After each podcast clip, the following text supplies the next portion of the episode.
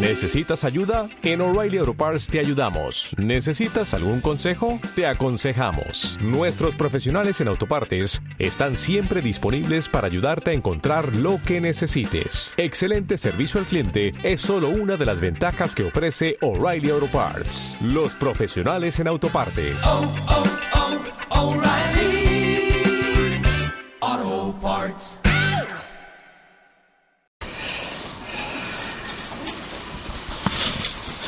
Presentación del libro La sencillez de la sabiduría. Bien, eh, bienvenidos otra vez más, aunque nos conocemos la mayoría, algunas personas quizá es la primera vez que asistís a una presentación de un libro de Pepe. Son varias las veces que Pepe ha estado aquí en unas ocasiones para presentar eh, sus libros y en otras pues para dar una charla sobre temas diferentes. Del mismo modo que Casimiro, que tenéis ahí presente, también ha estado eh, con nosotros en unas ocasiones y en otras también para hablar de música. Lidia también. Eh, son los tres que van a hablar. Yo solo voy a hacer una breve presentación y ellos son los que van a hablar. Lidia también estuvo en otra presentación, si no recuerdo mal, de, un libro de Pepe. Entonces, solamente deciros que, eh, aunque la mayoría ya habéis escuchado algunas de estas cosas, por los que venís por primera vez, pues deciros que este es el séptimo libro, la séptima obra de, de Pepe, de José Tarrazó y de los anteriores, algunos habréis leído algunos de sus libros, muy brevemente, pues el primer libro que escribió es El hombre y la paz para del alma, un libro de poesía. No es el único, puesto que después hizo otro libro, también, eh, sí, otro libro de poesía. Y también en otros libros, aunque sean de ensayo, también está incluida la poesía ya que nombro la poesía, deciros que eh, hay muchas formas de poesía. A veces ni siquiera podemos clasificarla, pero además de esa poesía que nos habla de lo cotidiano, de la vida o de la psicología, hay un tipo de poesía que podríamos llamar, para entendernos, poesía espiritual, donde con términos eh, más de un tipo determinado o sin estos términos esos temas, esos argumentos nos invitan, nos hablan y por lo tanto nos invitan pues a vivir una vida más espiritual, más que psicológica. Y por lo tanto, pues a mi modo de ver y también pues el de otras personas es difícil encontrar hoy día que se escriba una poesía de esta determinada altura o envergadura. Eh, otro libro más pequeño es La Ínsula Dorada. La Ínsula Dorada es un librito pequeñito, pero a pesar de su tamaño, pues que tiene mucho contenido. Ahí ya se ve el interés por la educación, el interés por la educación en la familia, en las relaciones entre las personas, pero además incluyendo algunos aspectos que de un modo velado son bastante desconocidos, aspectos sutiles de nuestro planeta y que de alguna forma no quedan solo como anécdotas, sino que quedan integrados como algo que está influyendo en la evolución de la humanidad y del planeta. Eh, la luz de la profeta es también un libro pequeñito en el cual pues estaba además de la poesía pues el ensayo que son los dos ensayo, poesía y narrativa son los dos, los tres estilos en los que eh, navega Pepe a lo largo de sus libros. Entonces, en la luz de la profeta, que significa el alma, la profeta es el símbolo del alma, pues nos está hablando de aspectos psicológicos, como es la mente, y también pues de lo que está más allá, que es, como he dicho, el alma. Luego también está eh, La ciudad alegre, este ya es de narrativa, es un libro, se podría decir, de viajes, en, los, en el cual pues unos jóvenes eh, a través de una máquina voladora, junto con el que lleva el anciano que lleva la máquina, pues van visitando distintos lugares del planeta.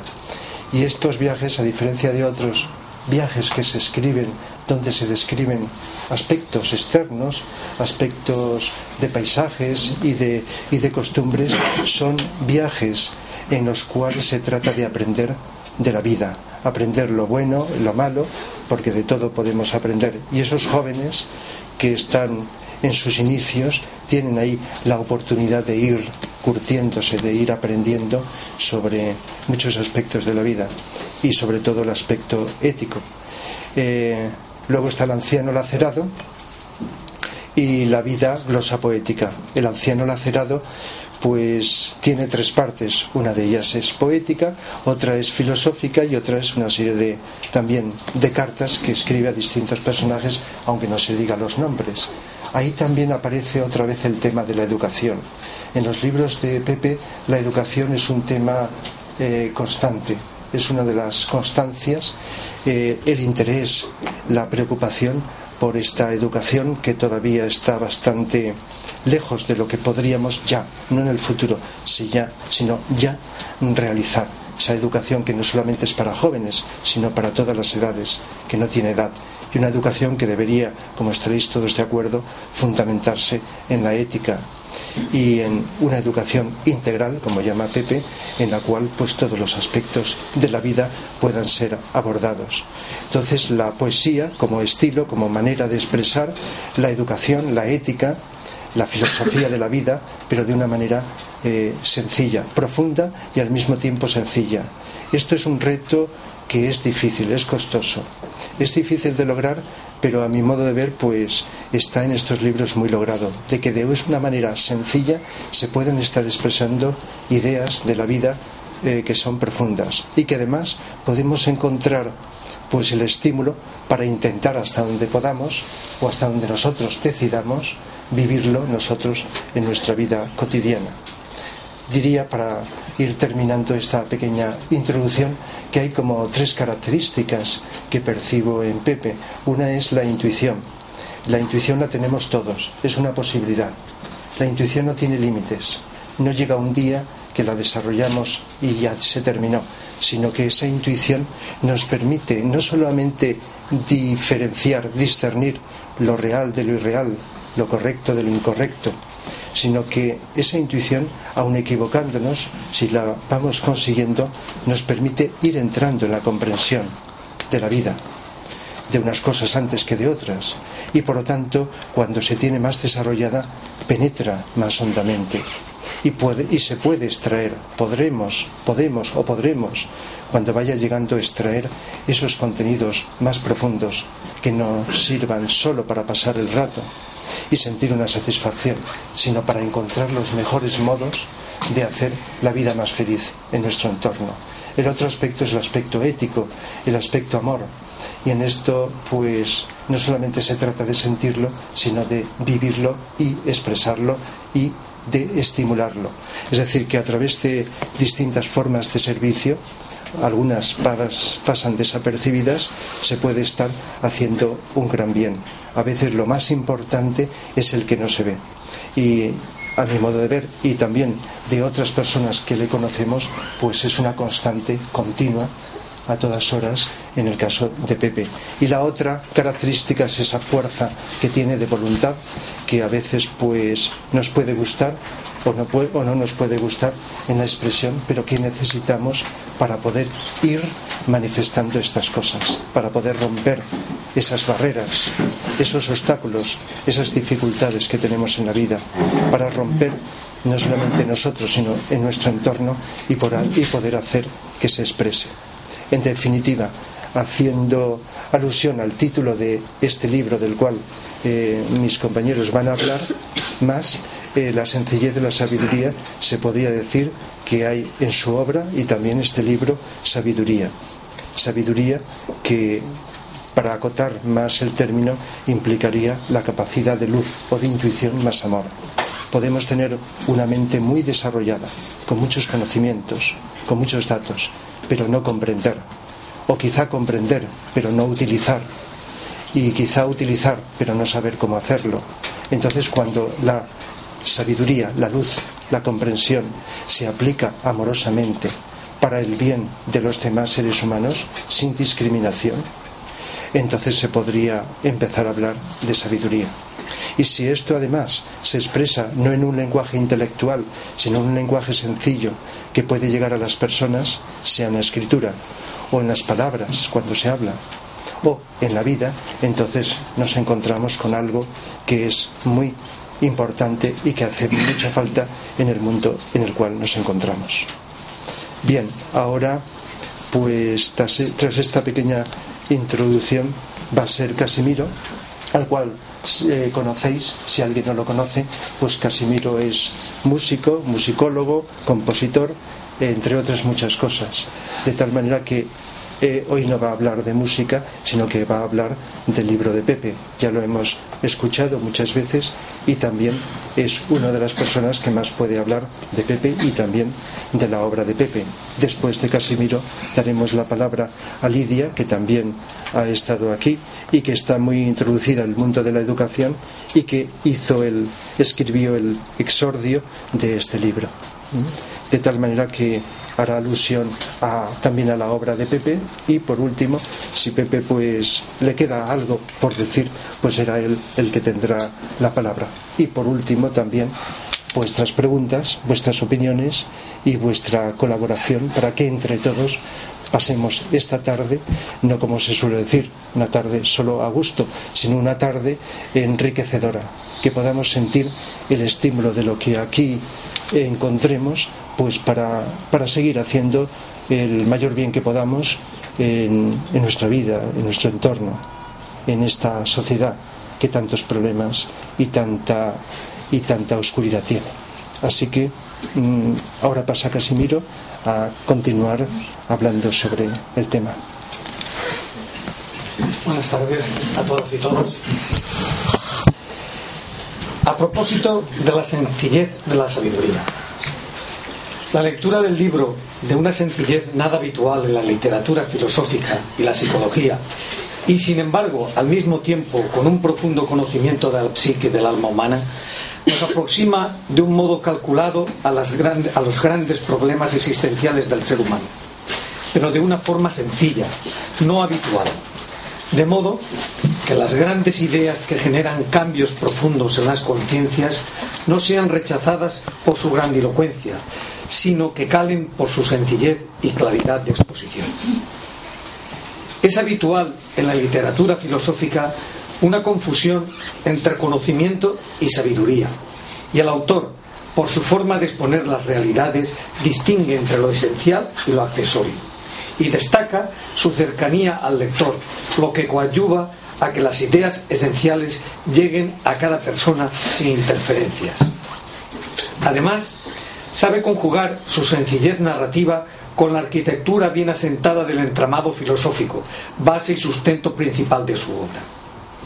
Las situaciones entre los personajes de la obra son los que habitualmente encontramos en cualquier nivel de nuestra sociedad por su sencillez y cotidianidad su forma de relacionarse, que en muchas ocasiones podríamos entender como utópicas, no son más que modelos arquetípicos de una sociedad exenta de las complejas convulsiones psicológicas que tan atenazados tienen a los habitantes de las sociedades del siglo XXI.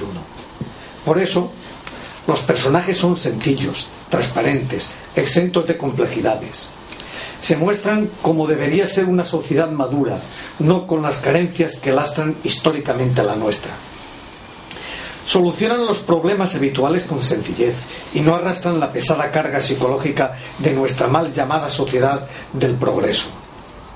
Quizás los personajes, las situaciones, los acontecimientos, las ideas, los ideales sean utópicos o irreales para la sociedad actual de los albores del siglo XXI pero no debería olvidarse nunca que la utopía de hoy es la realidad del mañana. Como dice el autor, lo que en apariencia son mitos, con el tiempo se convierten en hechos que vivimos desde épocas muy remotas, que están encadenadas con los individuos. Pues una cosa son las creencias culturales que nos suceden a lo largo y ancho de nuestras vidas y otra la concatenación de acontecimientos que nos enseñan lo que aparentemente no siempre es real. La obra ha sido llevada a término a través de tres ejes argumentales. El primero, una narración ambientada en el medio rural con personajes que viven y trabajan en comunión con el medio natural. La paz y la armonía que destila el campesino, figura olvidada que vive en ese entorno. El segundo eje nos traslada a Villa Tortuga, ciudad sencilla y con un entorno de ciudad utópica, donde el autor nos propone reflexionar a través de un sencillo barrendero sobre la familia, la vejez, la convivencia social, la importancia de cómo aprovechar el tiempo, en contraposición a cómo vive nuestra sociedad actual sumergida en un continuado estrés, estrés postraumático. El tercer eje argumental es el más filosófico y a través de personajes ficticios nos aproxima a la lectura global de la crisis planetaria y del necesario cambio que todos los humanos han de realizar. Estos tres ejes argumentales se mantienen sobre los cuatro, pilares básicos que sustentan la obra tal y como sugiere el autor en la contraportada, a saber, el primer pilar lo encontramos en la madre naturaleza, en la convivencia humana del medio rural, la sabiduría que destila el contacto con quienes viven de y en la naturaleza. La prístina sencillez siempre se manifiesta en forma de sabiduría, pero nuestra sociedad actual es extraordinariamente egoísta. Las personas, a pesar de la proximidad en que se encuentran, viven alejadas unas de otras en sentimientos y acciones, tanto por acción como por omisión. El segundo pilar de la obra es la narración sobre aquellas civilizaciones sumergidas en el mar y que nos legaron un alto grado de pensamiento a través de sus culturas, dejando sepultado el esperma de una parte de su generosa creación que ahora duerme en el seno del mar y que con el tiempo parirá nuevas formas de vida para sustituir a las formas de civilización desgastadas. El tercer pilar viene determinado por la educación, una constante en todos los libros del autor. Los únicos sistemas educativos que han de prosperar, prosperar son los basados en la ética civil, ya que la educación se sustenta en preparar a los educandos para una nueva y fecunda ciudadanía. Nuestra educación ha sido hasta ahora parcial, limitándose a impartir conceptos académicos, pero nunca promoviendo un entendimiento educativo entre educando, familia y sociedad civil. El cuarto pilar, la ética moral. Nuestras sociedades actuales están condenadas al fracaso porque sus cimientos se asientan sobre las arenas movedizas del individualismo y del egoísmo, que no tienen nunca en cuenta al resto de colectividades, sino que se mueve en un egoísmo atroz. A mi gusto, posiblemente uno de los capítulos que el lector encuentre más novedosos del libro es el titulado Excursión de Don Quijote en nuestros días. La primera originalidad la encontramos al llamar a Dulcinea como iluminada. No es la primera vez que en la literatura universal la amada representa al alma y su búsqueda implica mil y una peripecias y batallas para encontrarla. Así también Don Quijote, perdido en su sinrazón de vida como cualquier humano, busca su amada símbolo, como la Helena de Apolonia de Tiana, la Isolda de Tristán, la Helena de Troya, etc. Mención especial merece el capítulo con el que el libro llega a su fin. El autor parte del concepto de transmutación simbólica y la gran importancia que tiene para el ser humano el gesto de dar frente al de recibir. Por eso, los 15 capítulos del libro La sencillez de la sabiduría son mucho más que un ensayo. Es una valiosa contribución que nos ayudará, a dilucidar nuestra evolución personal, un reto a una profunda transformación, ideando otra forma de pensar, sentir y vivir. En estos tiempos convulsos, su lectura nos estimulará a un nuevo modelo de humanidad y relaciones humanas. Nos invita a la reflexión, pero sobre todo a la acción. Porque, como dice el autor, si parásemos de vez en cuando la mente y dialogásemos con el corazón, quizás los problemas los veríamos de diferente manera. Este libro y otros como este deberían leerse teniendo presente lo que decía Plutarco. La mente no es un vaso por llenar, sino una lámpara por encender.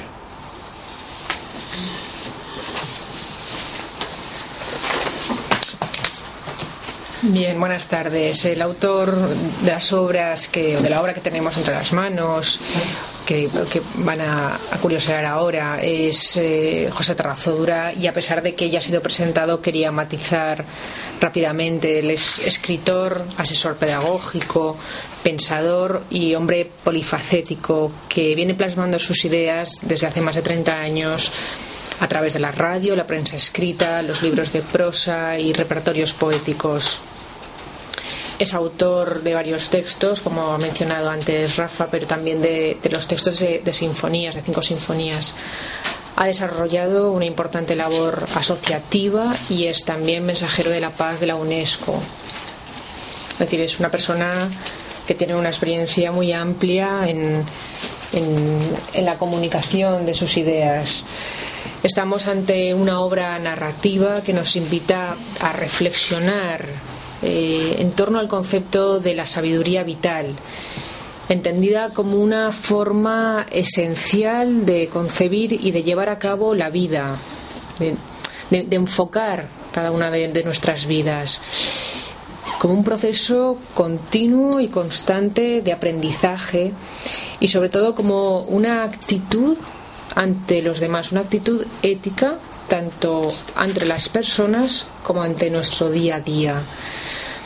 Si la sabiduría puede ser definida como un grado alto de conocimiento y una conducta prudente, el autor, sin embargo, toma otra definición y nos la expone como una forma de realización personal desarrollando una vida enfocada bajo una perspectiva de un compromiso moral intachable. Muchas veces vemos a personas que no, tienen unos, unos altos grados académicos o no, tienen unos altos conocimientos, pero saben llevar su vida y saben enfocarla con una sabiduría, eh, digamos, que le viene de, de, muy adentro, no se sabe dónde la ha sacado, pero que saben desarrollar su vida con de una manera asombrosa, muchas veces teniéndolo todo en contra.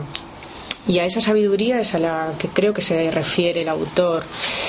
Respecto a la sencillez, eh, nadie tiene que ver con, lo simple. Tenemos que leer el libro entre líneas y, y, buscar ese mensaje.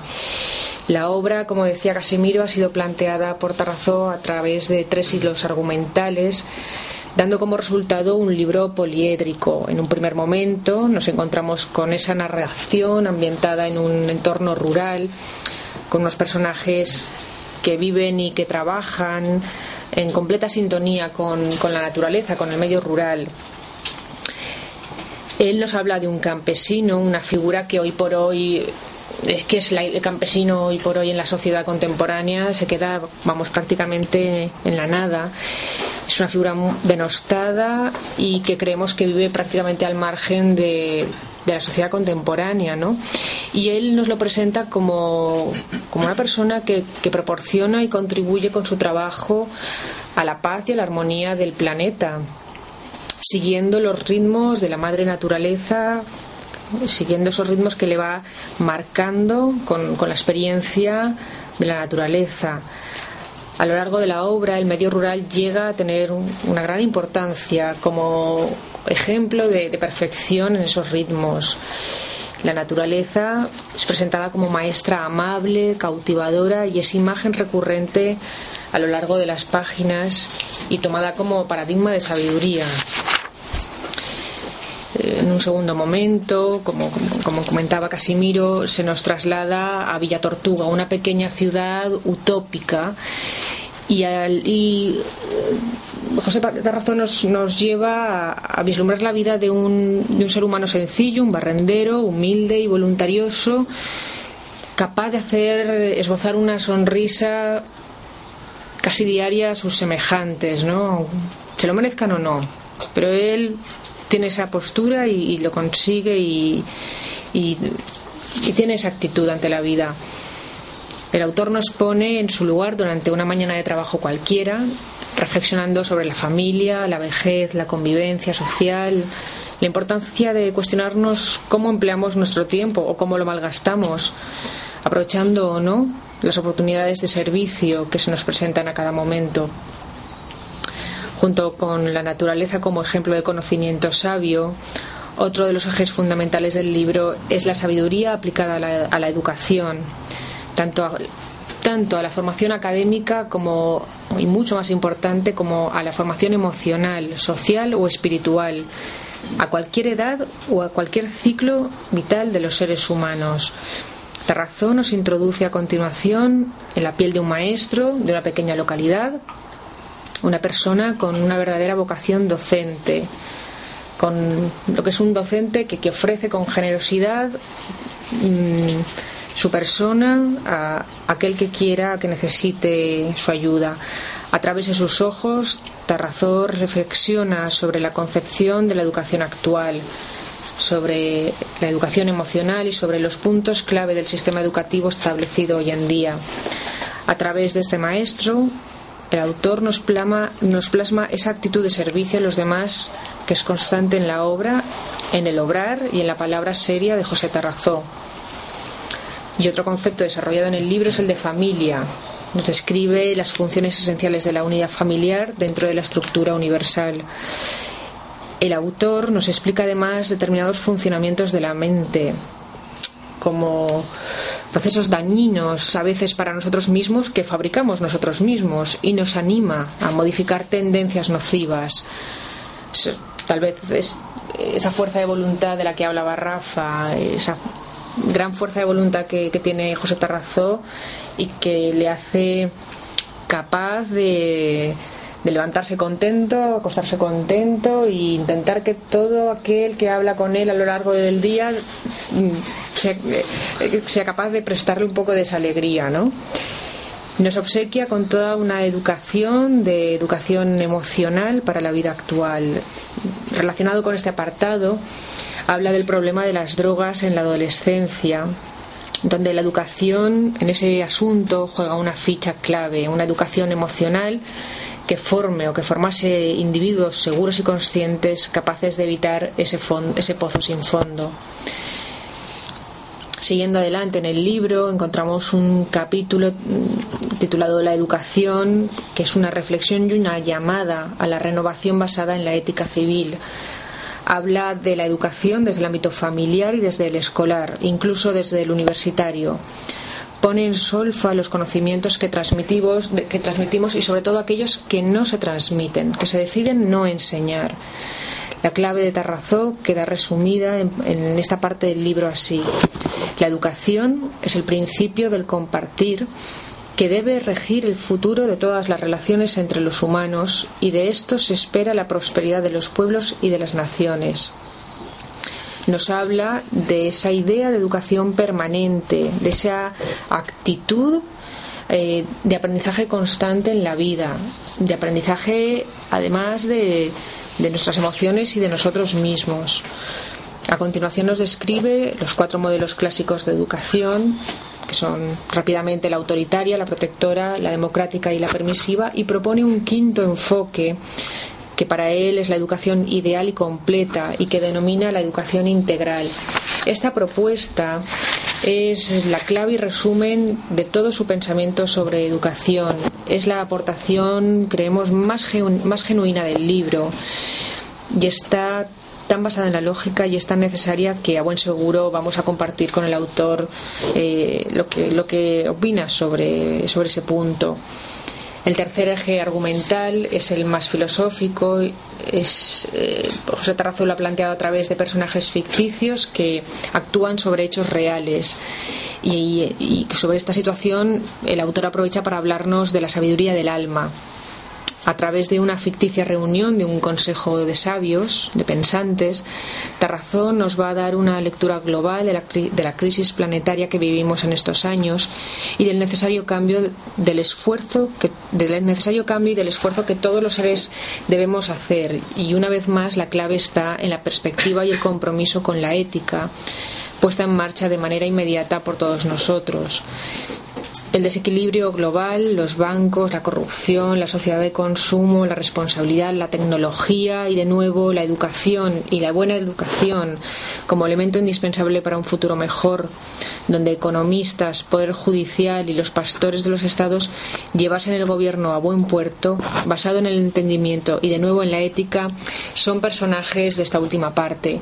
Vivimos en una sociedad que empieza a desmoronarse, en una sociedad decadente en cuanto a sus valores y que exige un cambio por parte de todos, de mentalidad y como sociedad. En el libro de Tarrazó se ve la, es la urgencia eh, de que la sociedad sea una sociedad pensante y armonizada con la naturaleza. Se nos plantea una pregunta para que nos cuestionamos el sentido del avance de este momento histórico y el título del libro entonces se desvela y en un momento dado Terrazo dice, la sabiduría en lo alto comienza en lo más pequeño y humilde para alcanzar el cosmos. La transmutación en los individuos es el tema con el que el libro llega a su fin. Se nos explica la calidad plástica del, cerebro, que ahora sabemos que es moldeable, y esto implica que también lo somos nosotros mismos. El autor parte del concepto religioso de la transmutación simbólica y es un capítulo donde habla de la gran importancia que tiene el ser humano el gesto de dar frente al de recibir. No en vano los buenos maestros se, se caracterizan por ofrecer su conocimiento sin avaricia. Las diferentes caras de la sabiduría siguen mostrándose a través de las páginas del libro. Estas son solo algunas de esas caras de la sabiduría. No quisiera acabar mi parte sin agradecer al autor su encargo privilegiado. Tengo el placer de conocer al autor gracias a Luisa Cardona, a quien está dedicado el libro. A ambos quisiera agradecer la grandeza de ser para mí ejemplos impagables de personas que viven sus vidas con actitud de servicio honesto. Quería darles gracias a ambos. Gracias.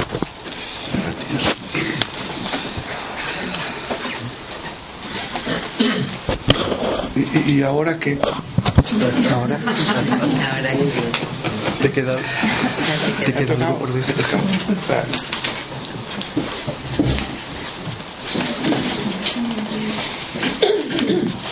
Yo voy a ser breve para que si deseáis intervenir con preguntas y demás cosas, pues lo hagáis. Yo considero más importante el público que la obra en sí, porque la obra va dirigida a un público. Yo pienso que eh, y esto es una reflexión que me he hecho muchas veces, que los seres humanos pasamos, es decir, estamos aquí de tránsito. ¿eh? Y en este corto espacio de tiempo que estamos aquí, pues podemos hacer alguna cosa, no hacer nada, vivir en la total indiferencia, pero las obras literarias, la pintura, la música quedan plasmadas por aquellos seres que han ideado el ofrecer lo que tienen interiormente a los demás. Creo que todos debiéramos de cuestionarnos una serie de cosas que acontecen a nuestro alrededor y que debieran ser un compromiso hacia la sociedad en la cual nos ha tocado vivir.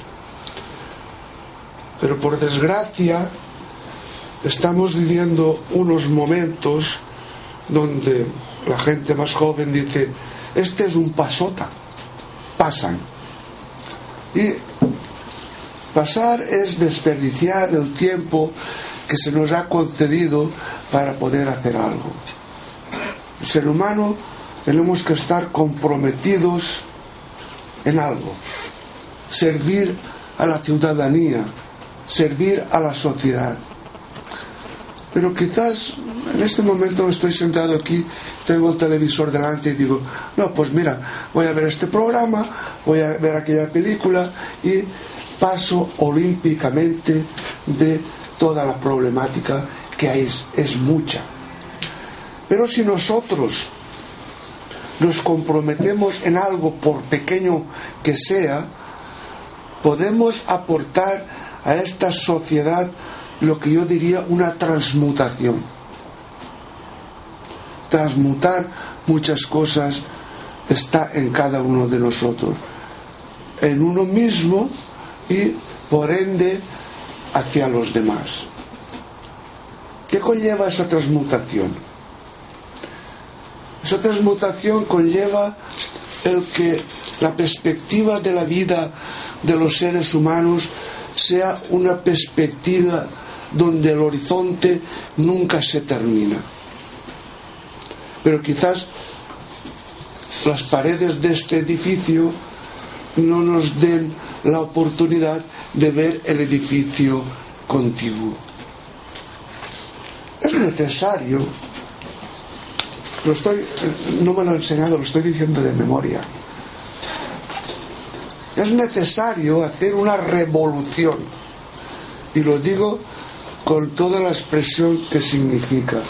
Una revolución de las letras, de las mentes, de los creadores, de estar eh, creando continuamente en esa revolución ideas y formas cristalizadas de un pasado que lo único que hacen es traernos sufrimiento, problemas. ¿Quién de nosotros no tiene uno, dos o cincuenta problemas? Yo digo, ¿qué es el problema? El problema está in situ en uno mismo. Ha creado unas formas mentales las cuales de cualquier cosa muy pequeña crea una gran cosa con muchos granos de arena se pueden amasar y construir edificios. Con un grano de arena se puede dejar sembrada una semilla. Yo he querido plasmar en este libro aquellas eh, reflexiones internas que eh, creo que pueden aportar algo para la sociedad por eso he dicho que nosotros pasamos, pero que las obras perduran. Y todos somos capaces de hacer algo. Porque si no lo hacemos, el trabajo va a ser mayor. Nos dejamos, nos estamos muriendo poco a poco. No queremos compromisos con nadie queremos el compromiso de nuestro propio egoísmo que nos lleva hacia un precipicio. Ustedes podrán ver cuando lean la obra, si la leen, que yo con esta obra, igual que con las anteriores, no pretendo eh, adiestrar, adoctrinar a ninguna persona. No lo he hecho nunca porque el ser humano que se adoctrina en lo que sea es un ser que se deja llevar por unas ideas y unas corrientes que no son propicias a la evolución del ser humano y por lo tanto a su alma. Si mirásemos a, todos los seres humanos, sin mirar color ni raza, ni creencia como almas, habríamos conseguido no crear esa discriminación que hacemos. Aquello es blanco, aquella es rubia, aquella es eh, de color castaño, etcétera, etcétera. Es decir, mirar al ser humano como lo que es. Un ser humano que está inserto en la naturaleza. Y ustedes saben que la naturaleza nos dice, este árbol está haciendo una flor amarilla, el otro una roja, o sea, que eh, eh, está siguiendo su ciclo evolutivo de lo que es en sí. Pero tenemos un problema muy grande. Hacemos discriminación. Pensamos que aquel es mejor y el otro es peor. Creemos que esto puede ser, que el otro no puede ser. Pero para mí eso son puras calenturas mentales. Cuando hacemos, cuando hacemos distinciones estamos tabicando. Estamos haciendo tabiques y resulta que este piso con tantos tabiques llega un momento que tropezamos con uno u otro tabique. Eso es lo que hace nuestra mente. Y nuestra mente es el peor enemigo que tenemos. Si es como una herramienta para trabajar, para discernir y para estar al servicio de los demás es bueno. Pero si nuestra mente está incidiendo en R que R con las mismas ideas que he dicho antes, que son cristalizadas, las religiones, las, las filosofías, el mal llamado espiritualismo son formas cristalizadas que no sabemos abrir la ventana y, recibir ese soplo de aire eh, fresco. Es decir, tenemos por necesidad que cambiar. Si no cambiamos, ¿cómo va a cambiar el resto de la sociedad? Es decir, no esperemos que el vecino o la vecina, el amigo o la amiga cambien si yo no estoy dispuesto a cambiar. En este desarrollo de la obra, la sencillez de la sabiduría, he procurado en todo momento crear una lectura fácil, una lectura con muchas citas de los distintos personajes creadores.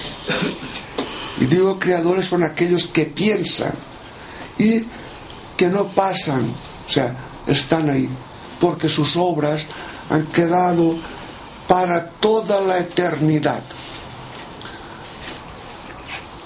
¿Nos hemos planteado alguna vez si nosotros, cada uno de ustedes, puede ser un creador o una creadora? Lo puede ser. Solamente tiene que tener el propósito de romper esos esquemas, los que sean. Y sobre todo aquellos esquemas mal llamados espirituales. La espiritualidad cuando es una rutina, un mover el molinillo, un remover la rueda de sánsara, es estar enquilosados en ideas y formas trascendidas.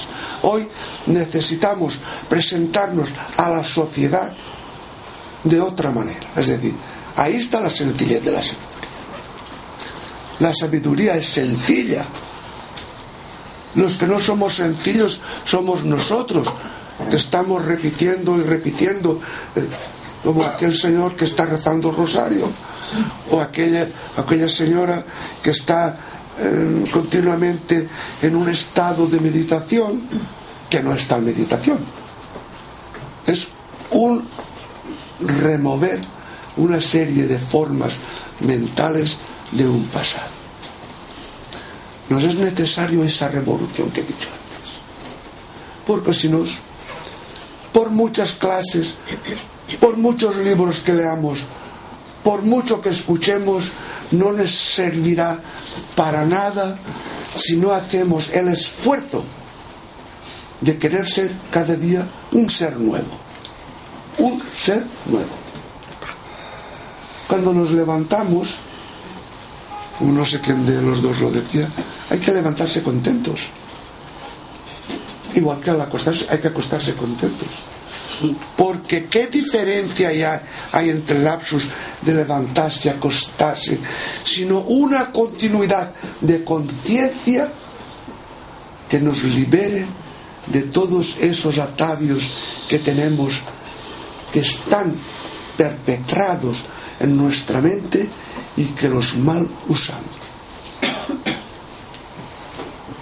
Simplemente y voy a terminar. Quizás me haya extendido demasiado.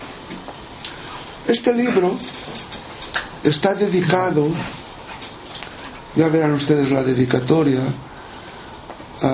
un hermano que tengo, es el único hermano que tengo, y a su señora, y está dedicado también especialmente a nuestra amiga y compañera Cardona, Luisa Cardona, porque ella ha sido una de las personas que siempre que le has pedido algo, quien sea, ha estado ahí para darle algo. A todo el equipo, a todo el equipo que han trabajado, que han colaborado desde la ilustración, desde la eh, maquetación, desde eh, eh, repasar el libro, porque tengan en cuenta que yo soy un autodidacta. No puedo abarcarlo todo. Soy un sembrador, soy un campesino, soy una persona que igual estoy ahora aquí, que mañana estoy labrando. Es decir, yo no tengo las facultades académicas que puedan tener otras personas. Pero qué mejor que esa colaboración de estas personas. A todas ellas y a todos ellos mi más mm, alegre gratitud. Nada más. Ahora si alguno de ustedes quiere hacer alguna pregunta.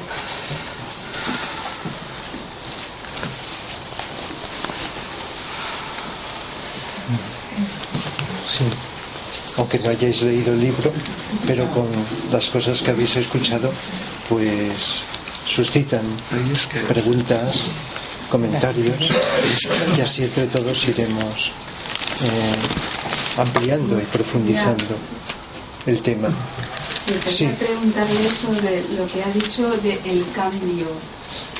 El, sabes que eso no me ha quedado muy claro. O sea, tienes que cambiar ideas.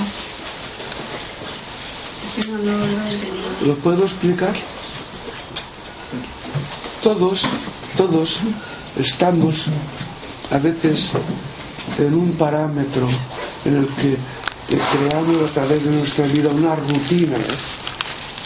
Nos cuesta mucho cambiar, nos cuesta mucho crecer.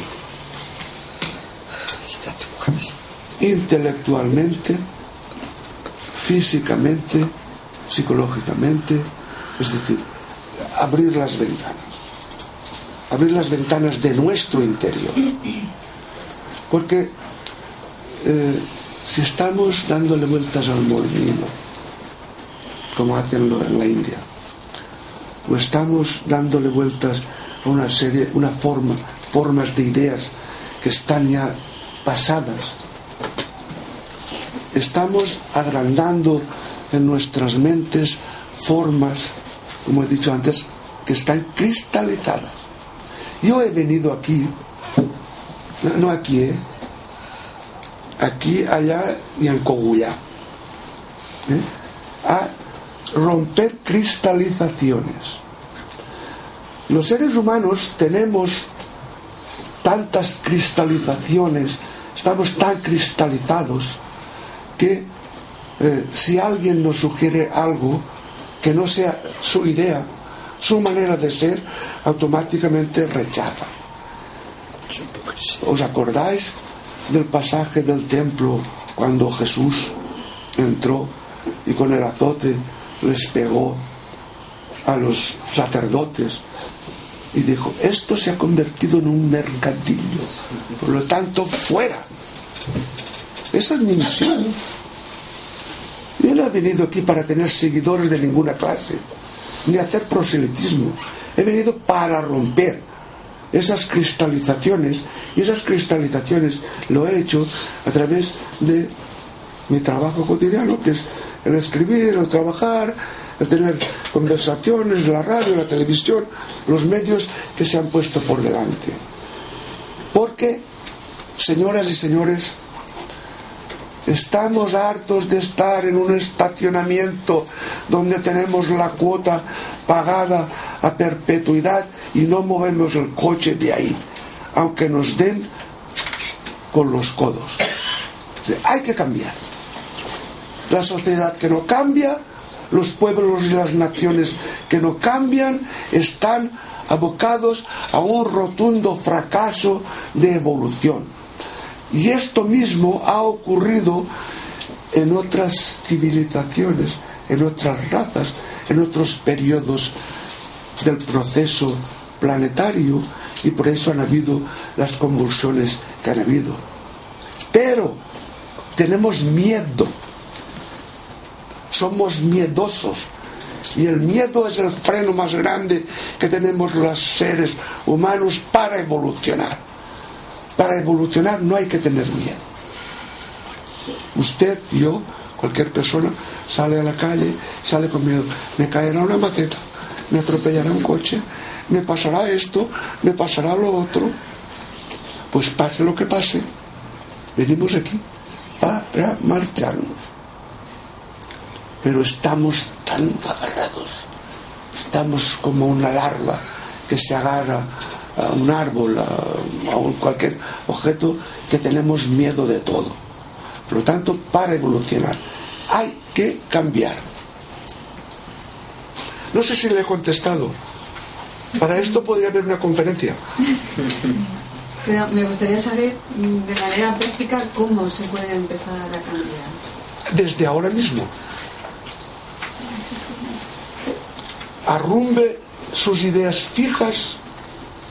Sea, póngalas usted, échelas a la basura. Y empiece a tener nuevas formas de vida. Pero sin miedo. Tiene que ser osada. Tiene que querer que- ver que en usted es posible el cambio. Otra manera es posible de vivir. Y no la que llevamos ahora, que estamos rodeados de una serie de condiciones muy... ¿Mm? ¿Y saben esas condiciones lo que son? Estar metidos dentro del cascarón para cre- creer que somos buenos, pero que no hacemos nada. Yo lo llamaría miedos. Sí, sí, sí. Miedos. Sí, sí. Está, ahora ya está contestado. No tengan miedo que no les voy a cobrar de esto. Al final nos pasas la bandeja. ¿Eh? Que al final nos pasas el plato. Después de hablar. No hay copyright. Bueno, yo he estado dudando porque hoy hay una manifestación contra los recortes Sí. o venir aquí. Entonces, claro, eh, lo de las manifestaciones, es la- los- las presiones contra- para mí son válidas y esto también es válido. Mm, es que ahí tengo yo mis, mis, mis dudas, ¿no? porque hay Usted, veces... usted se ha decidido por una. Sí. Muy bien. Porque hay veces que, claro, estando también en, las, o en, en los, en los grupos donde se pide pues, a la gente que está en el poder, eh, también veo formas que no me, no me agradan o que son iguales a las que están en el poder. Mm, ¿Y cómo se puede conjugar, no? Conjugar la, la sencillez de, de, pues eso, ¿no? Sin, sin esa violencia que también tienen los grupos que piden que no haya recortes. Eh, no sé si me. me Sí, sí, sí, la entiendo perfectamente. Pues eso, ¿no? ¿Cómo se puede.? Aunque soy sordo, la oigo. ¿Cómo se puede.? Tiene que haber, supongo que sí, yo estoy mm, a favor de que haya manifestaciones, de que la gente se manifieste, pero que tampoco haya esa agresividad que hay a veces en. Pero eh, no voy a alargar mucho el tema. Podría alargarlo, pero no lo voy a alargar.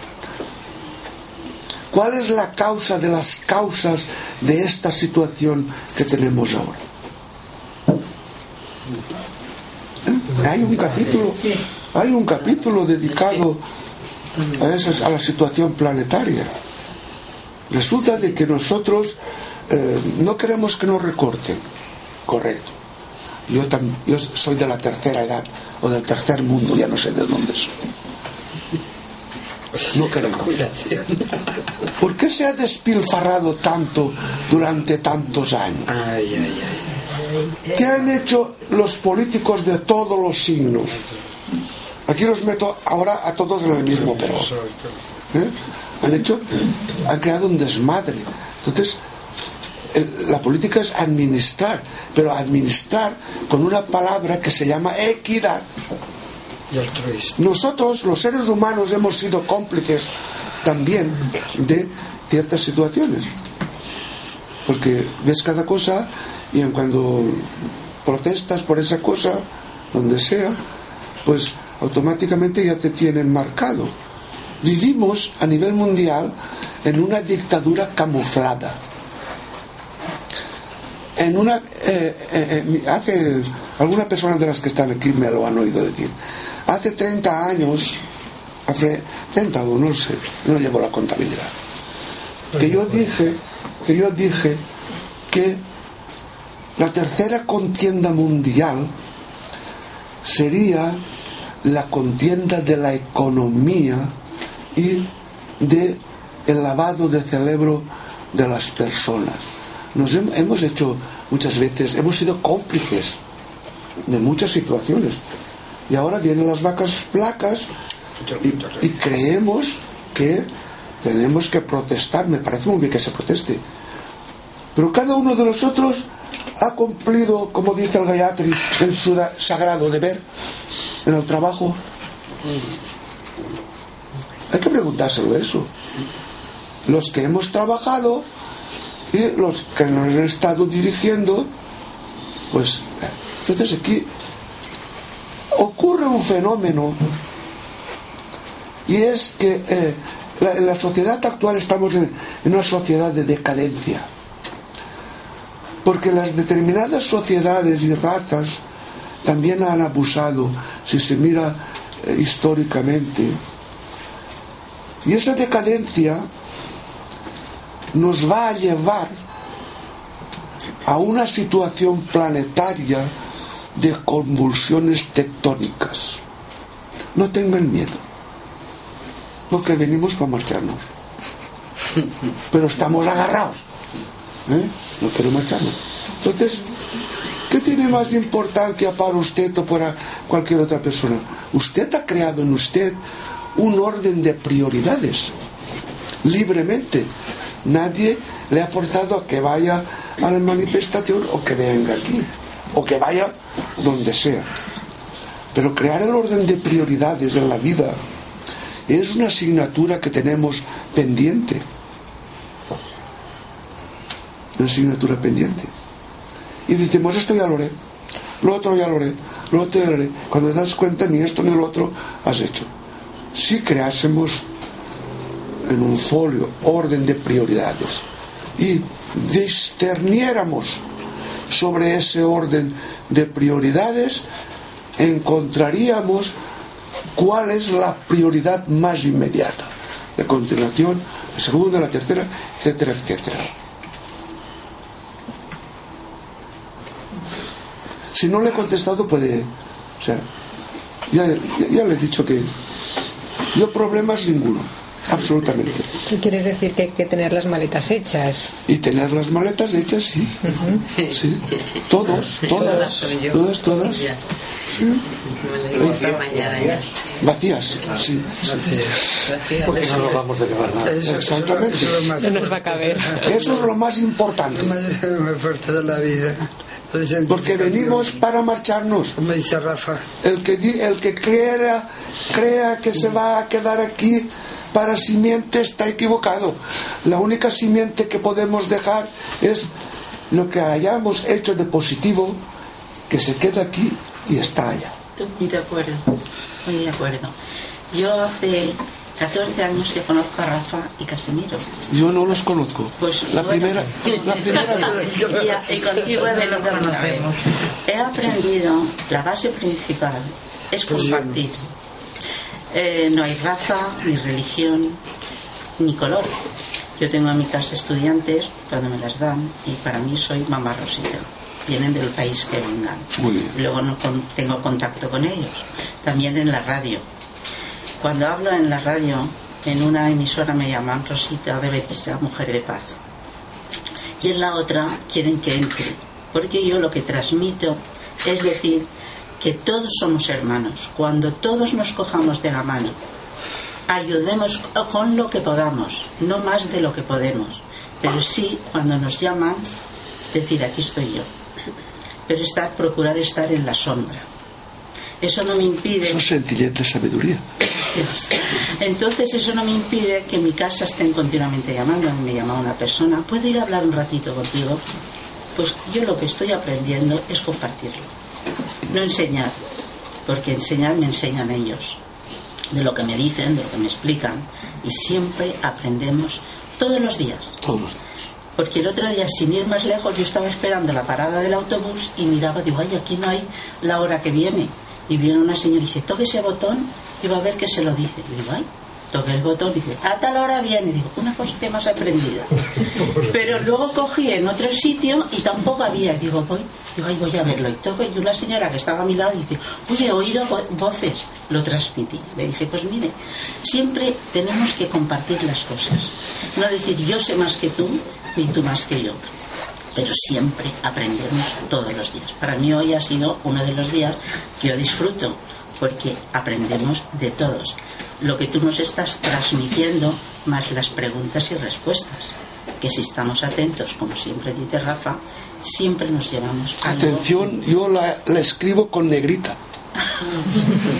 ¿Eh? Yo cuando escribo atención, eh, en el próximo libro, que no sé cuándo terminado está, no sé cuándo aparecerá, pues eh, dedico un capítulo a lo que se llama compartir. Es muy importante, ¿eh? Muy, muy importante. No sé hasta qué punto puedo hacerlo. Mm, hasta donde llegues. La esencia es que ya la intención está puesta y luego vendrá lo que te van a, dar para que tú lo plasmes en, el- en tu escritura, pienso yo. Y nosotros podamos compartir. Así sea, como dicen en la iglesia. A ver, este señor. ¿Habrá algún momento en el que el hombre nacerá sabio? La sabiduría ni se aprende ni se enseña, se practica. ¿Eh? Eh, la sabiduría, y aquí está el título, es lo sencillo. Cuando más sencillas son las cosas, más sabiduría tienen. Usted dice, sí, vendrá un momento en que el ser eh, vendrá sabio. Yo le afirmo desde ahora que no. Porque entonces sería crear a un hombre todo uniformado, todo eh, alineado con una serie de ideas. Y todo ser humano que venimos aquí, venimos a una escuela a aprender. Es decir, el sabio más sabio que pueda haber sabe que nada sabe. Entonces lo que está practicando, transmitiendo, es eso que nada sabe, que es esa sencillez, esa, ese, ese mm, querer servir a los demás. La sabiduría sin servicio no es sabiduría. ¿Y en qué evolucionamos? ¿En qué evolucionamos los seres humanos? Vale, una pregunta muy buena. Los eh, eh, seres humanos evolucionamos o involucionamos. Dos aspectos tiene la pregunta. Evol- Evolucionamos si nos comportamos adecuada y éticamente en la sociedad en la que vivimos. Involucionamos cuando hacemos las cosas al revés, es decir, la ética la dejamos porque es una palabra muy tonta. Para muchos la ética es una palabra muy tonta. No interesa la ética. La sociedad dice que cuando menos, la sociedad no, los pastores de los gobiernos dicen que una persona ética no es una persona válida. La persona ética es muy válida porque está en un proceso de evolución. Pero para evolucionar hay que pasar por muchos estadios, por muchas puertas para llegar a la puerta final, que es donde ya uno ya no hace falta que venga aquí. Hay que ponerlo en práctica. Hay que ponerlo en práctica. La evolución, si no es en práctica, es una rutina, es una teoría, una entelequia. Y la sociedad tenemos que, todos, como decía yo antes, ser creadores, ser eh, inquietos, ser, ser eh, revolucionar la sociedad. Las ideas no están cuadradas, las ideas no son matemáticas, porque una idea que para usted es buena, para otra persona puede ser que no lo sea. Pero siempre tenemos que tener el respeto hacia los que no piensan como nosotros en su creencia, en su estatus, en su manera de ser. Es decir, el respeto es importantísimo para la evolución. Si no se respeta, a ti o a mí no nos respeta. ¿Alguien más? Están ustedes muy callados. Yo voy a preguntar. Sí. Eh, cuando has dicho de que nosotros hemos sido cómplices en cómo está ahora la sociedad en crisis, eh, eh, ¿de qué manera hemos sido cómplices? Todos, todos. En, muchas ocasiones somos cómplices de unas situaciones por omisión. Y no nos damos cuenta, pero omitimos nuestro sagrado deber, que es el del cumplimiento en todas las cosas. Y eso es una situación que eh, los gobiernos, no este, los gobiernos les interesa. Porque ven en el ser humano un ser débil. Y cuando se dan cuenta de que el ser humano es un ser débil y limitado, automáticamente se aprovechan de esa situación porque nosotros hemos dado lo que no tendríamos que dar. Es decir, levantémonos y acostémonos con la conciencia tranquila de haber cumplido allá donde hayamos estado, no importa dónde. Pero cuánta gente se escaquea en muchas situaciones y esté en una empresa, esté eh, en la administración, esté donde esté, sea empresario, sea trabajador, entonces resulta de que nosotros creamos el clima para que, para que los devoradores de esas situaciones de debilidad estén ahí. Tenemos que ir más allá. Y cuando uno cumple, aunque sea señalado, porque mucha gente que cumple está señalada, porque el otro compañero o la otra compañera no cumple, porque está en un hospital, en una institución, o aquí o allá, y le dice a la compañera, oye, que me voy a enfrente a comprar, que tengo que, que comprar, es decir, esté uno donde esté, tiene que cumplir con el deber que es sagrado. Porque si no empezamos a tener ese concepto del deber sagrado, estamos haciendo un flaco servicio a la sociedad, estamos siendo copartícipes de los que no son así.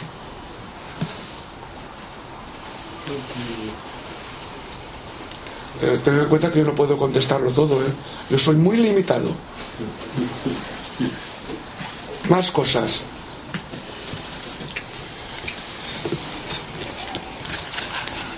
Tengan en cuenta que no he traído dormidera, ¿eh? Tienen que estar espabiladas y espabilados. No, pues yo voy a. Eh, eh, en el capítulo este que has puesto Ciudad Tortuga, ¿por qué Tortuga? Villa Tortuga. Eso, Villa Tortuga. Pues que es una, una población utópica. Porque la tortuga va muy lenta, pero va muy lejos. Vive muchos años. Es hay cosas que, claro, a ustedes les corresponde averiguar todas esas tonterías que yo he puesto. Sí, porque si no lo das todo ya masticado. no, no, no, no. Igual que el dibujo este. Ah, sí. No sé si conviene Sí, dejarlo, decirlo. explícalo, explícalo. Eh, ustedes saben que en casi todos mis libros hay una orla, hay unas letras capitulares. Está en cada hoja. Está en el otro también. Parece que tiene algunos eh, elementos simbólicos. Sí, ahí hay, ahí hay tres. Sí, un búho. Sí. El caduceo de Mercurio. Caduceo de Mercurio. Es un girasol. Eso es un cardo. Un cardo. Una araña. Una araña.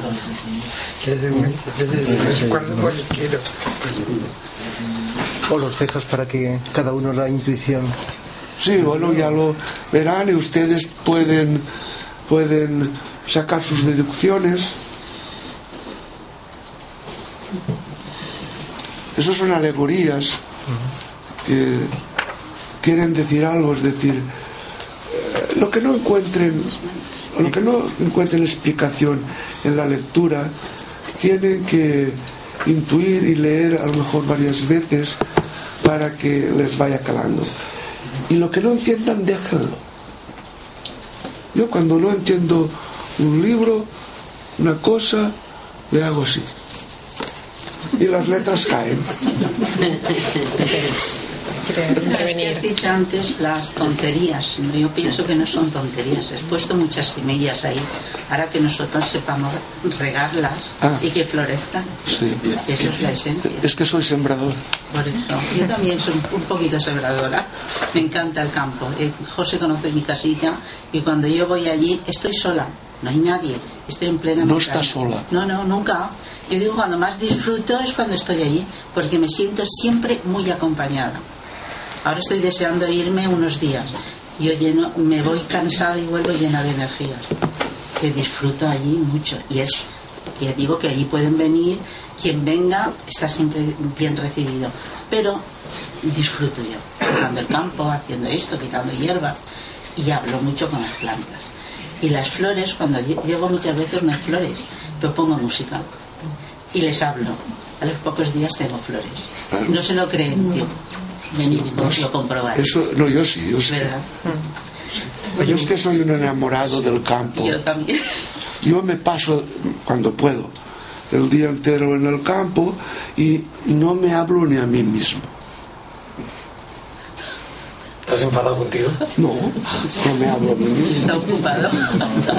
Estoy callado. Es que cada persona tiene una forma de ser. Dejo la mente en blanco y ya está. Pues yo oigo los pajaritos, oigo las pisadas de las arañas. No, no lo tomes usted No, no, no lo toman. ¿Por qué no? Es el silencio. Eh, La palabra es el silencio. Usted deja, ve que, un, que una hoja se desprende del árbol y hace un ruido tremendo. Pero claro, hay- hay que oírlo. ¿eh? Y eso que tengo un gran problema, que soy sordo. Yo no era sorda, pero se me fue la sordera. Quería, quería Por ahí. Diga. Sí, sí, ya la he visto. ¿Por qué no estás de acuerdo con la educación actual?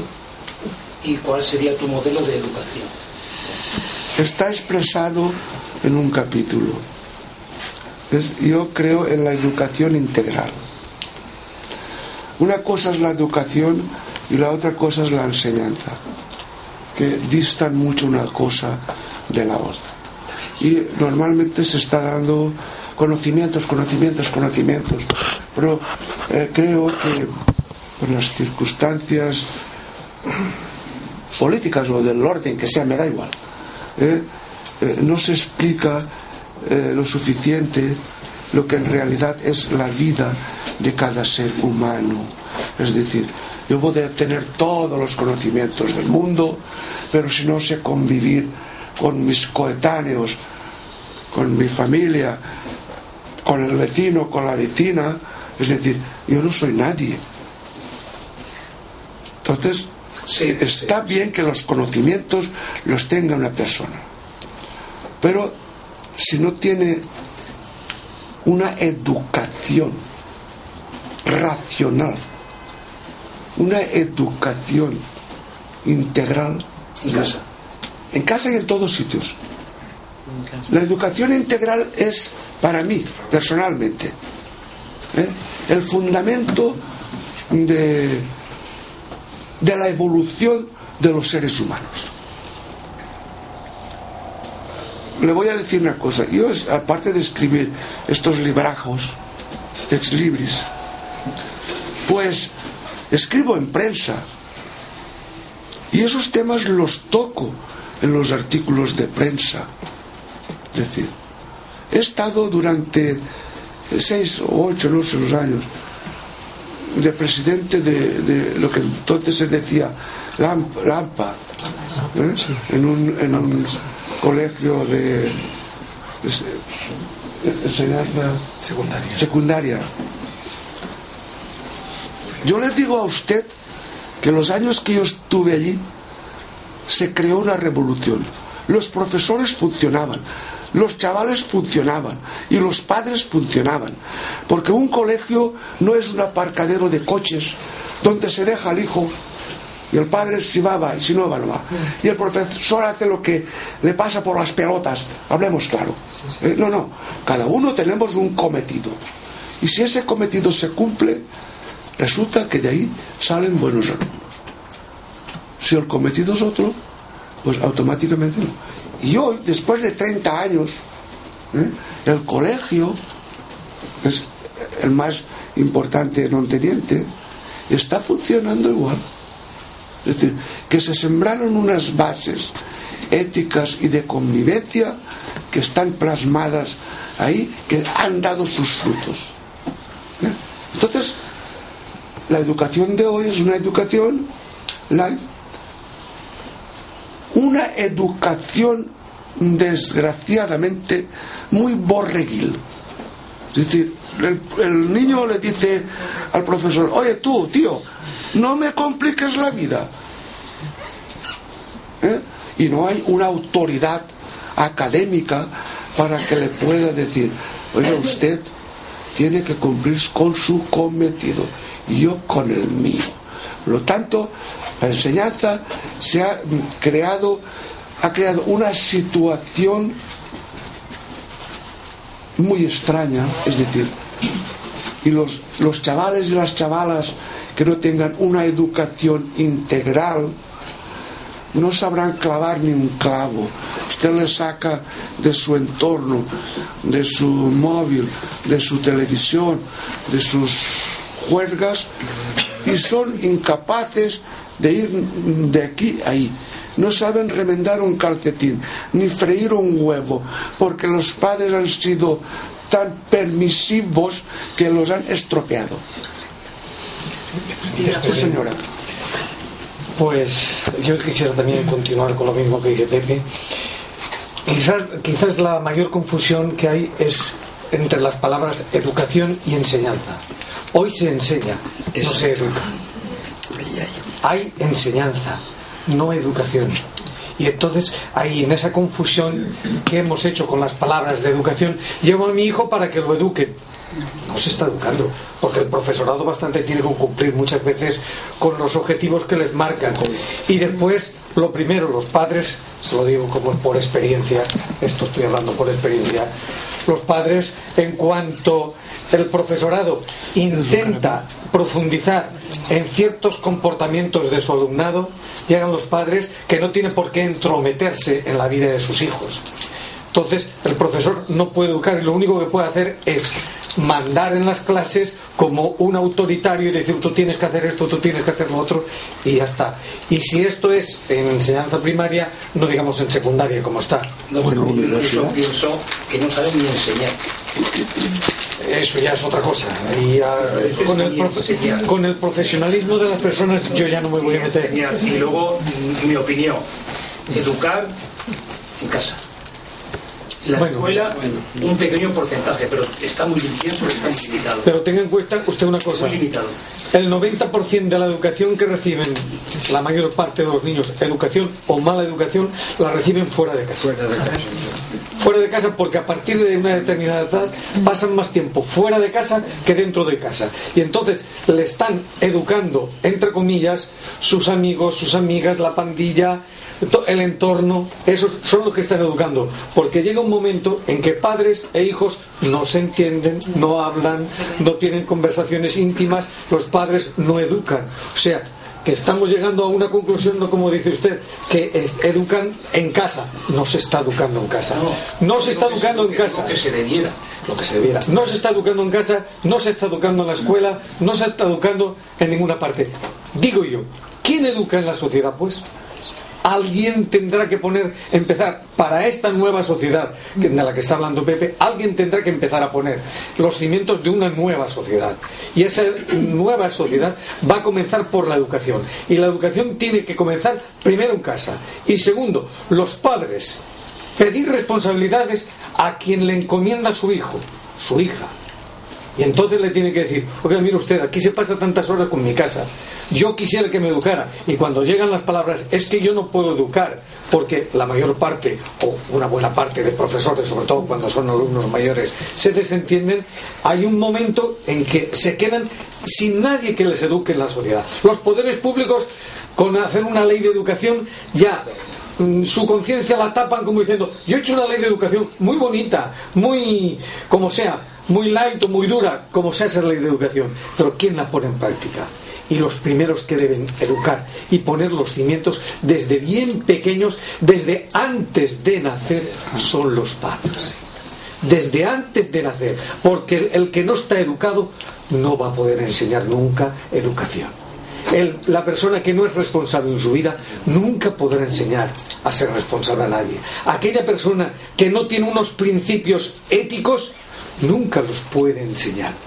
Luego, la primera, primera y básica educación consiste en que todos los padres tengan esos principios éticos. Y luego vendrá lo que tendrá que venir. Yo, yo quiero darle una respuesta muy breve y damos paso. Y fuera, también en los se tendrá que continuar. La educación se hace 20 años antes de nacer un niño. Amparo. Sí, bueno, esto me ha parecido una idea muy interesante y eh, quizá es matizar más lo que acabáis de, decir vosotros dos ahora, ¿no? Eh, la pregunta de Casimiro, ¿quién educa? O en todo caso, ¿quién debe educar? Parece como si siempre delegásemos la tarea de educar a los demás y nosotros qué. O yo, por ejemplo, que he sido madre a los 38 años, ¿es ese el momento en el que yo tengo que pasar a ser educadora? Yo creo que no. Yo creo que la educación es un proceso continuo, como decíais, es un proceso integral, pero es un proceso como persona. Tengas la edad que tengas, estés donde estés y te desarrolles en el ámbito que te desarrolles, porque si una persona no se preocupa de primero educarse a sí mismo en un sentido correcto de la ética y de la honestidad, difícilmente va a poder ser el día de mañana una madre, un maestro o un X eh, que eduque. Yo creo que educadores mm, quizá perdemos la perspectiva de que realmente, en mi opinión, claro, educadores y educadoras somos absolutamente todos los seres humanos, estemos donde estemos los maestros, los profesores, los enseñantes están más relacionados con el mundo de la enseñanza, lo cual no quita que indudablemente un profesor de matemáticas o de filosofía o de lengua castellana o de inglés intente también a través de sus enseñanzas eh, inculcar en su alumnado un sentido de la ética o un sentido de lo que podríamos acercar más a lo que llamamos educación en un sentido de eh, llevarse bien, de buenas costumbres. Eh, pero los padres, las familias, es otro el sentido de la educación. Cuando estamos en sociedad hay otro sentido de la educación. Cuando estás en tu trabajo desarrollando una tarea, todos, en cualquier momento de nuestras vidas, en mi opinión ya digo, somos educadores y educadoras. A partir de nuestra propia mm, persona, a partir de nuestra propia actitud, ante el trabajo, ante los compañeros, ante los vecinos, ante los amigos, cuando subimos y bajamos del autobús, estamos educando en cualquier acción que realizamos a lo largo del día, a lo largo de la jornada, estamos educando y en dos sentidos, en un sentido propio personal hacia adentro, estamos autoeducándonos y en un sentido exterior hacia afuera, en el sentido de que irradiamos aquello que estamos haciendo en cualquier momento. Entonces creo que el concepto de educación es muchísimo más amplio y muchísimo más importante que para reducirlo meramente al ámbito familiar y al ámbito escolar. Pedro, y vamos a, con usted, si no hay ninguna sorpresa, vamos a terminar comparto, comparto lo que acaba de decir Amparo, ¿eh? porque la sociedad en su conjunto es educadora, debería ser educadora, pero a la vez que somos todos educadores en cualquier momento y en cualquier ámbito mm, de la vida, también somos educandos, que se nos olvida muchas veces, por nuestra soberbia, por nuestro ¿eh? Eh, estatus, por nuestro... Se nos olvida que a la vez que educadores somos educandos. Y tan necesario es un, ser un buen educador como ser un buen, ser un buen alumno. Y creo que va eso en, los porcentajes son equitativos. No eres muy buen alumno, no eres muy buen educador si eres muy mal alumno. Bueno, más cosas, usted y ya. Ah, vale. No, es que, es que tenemos aún 20, 20 kilómetros allá curiosidad, Pepe. A ver. ¿Qué diferencia encuentras ahora en el ámbito de la agricultura, en educación honesta, etcétera, etcétera? Es decir, eh, hoy los agricultores llevan móvil, llevan eh, tractores, llevan, o sea, cobran subvenciones, en fin, están dentro de esta sociedad que ahora mismo llevamos. Entonces, entonces, por favor. Habla una persona y no cinco. Habla Ana. Son, mm, bueno, eh, eh, tienen ordenadores, en fin, se comunican con todo el mundo, hacen cursos de agricultura. Es una preparación para este momento.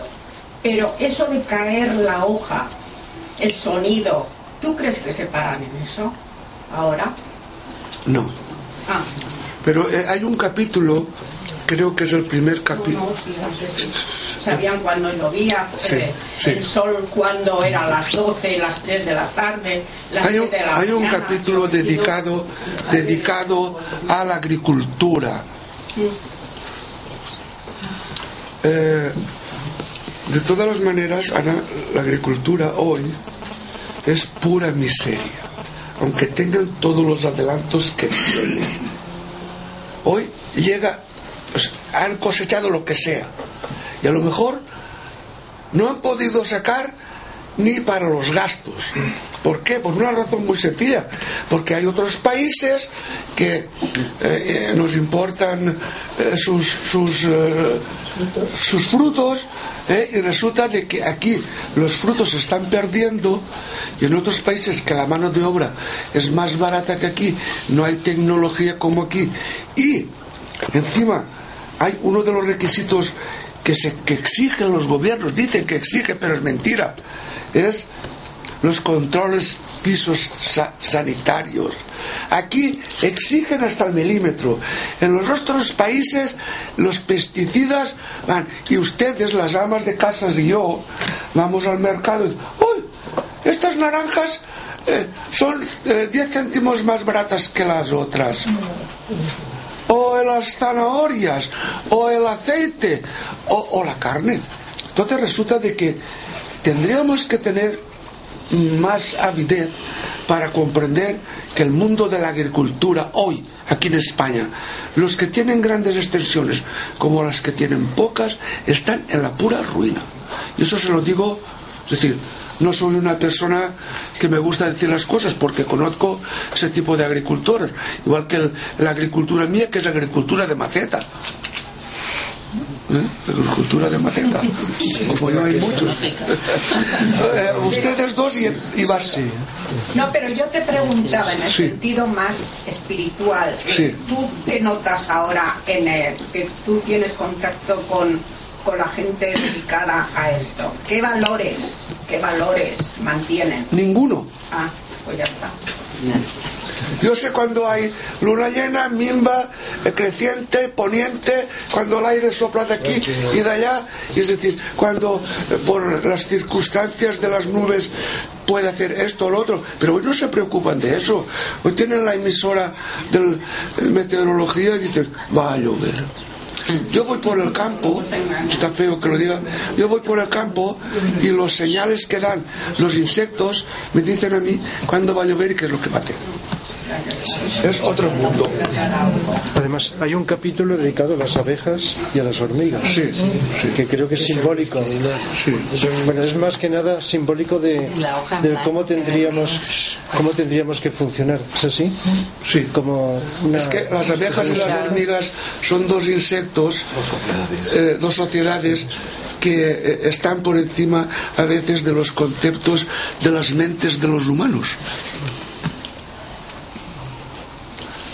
¿Usted o usted? ¿Usted? So- Solo es una cosa, mi opinión sobre la educación en cultura.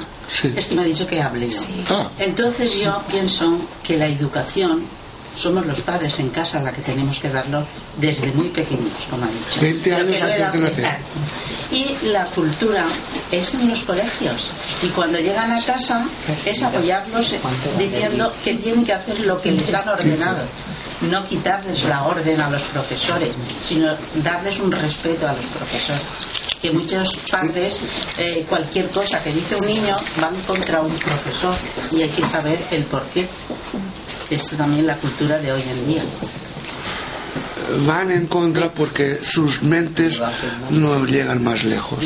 Vale, ya. Laudatur Jesus Christus. Gracias. Sí, nada, pues, pues gracias a No, todos. a mí no, a mí no. por- No para que me lo firme. Y ya quien desee el libro, pues ya, ya sabe que aquí tenemos. Ah, y quien desee quedarse a tomar algo, ahora sacaremos cena para. Cena, merienda, merienda. o ¿A qué se lo pago? Cena. Restaurante.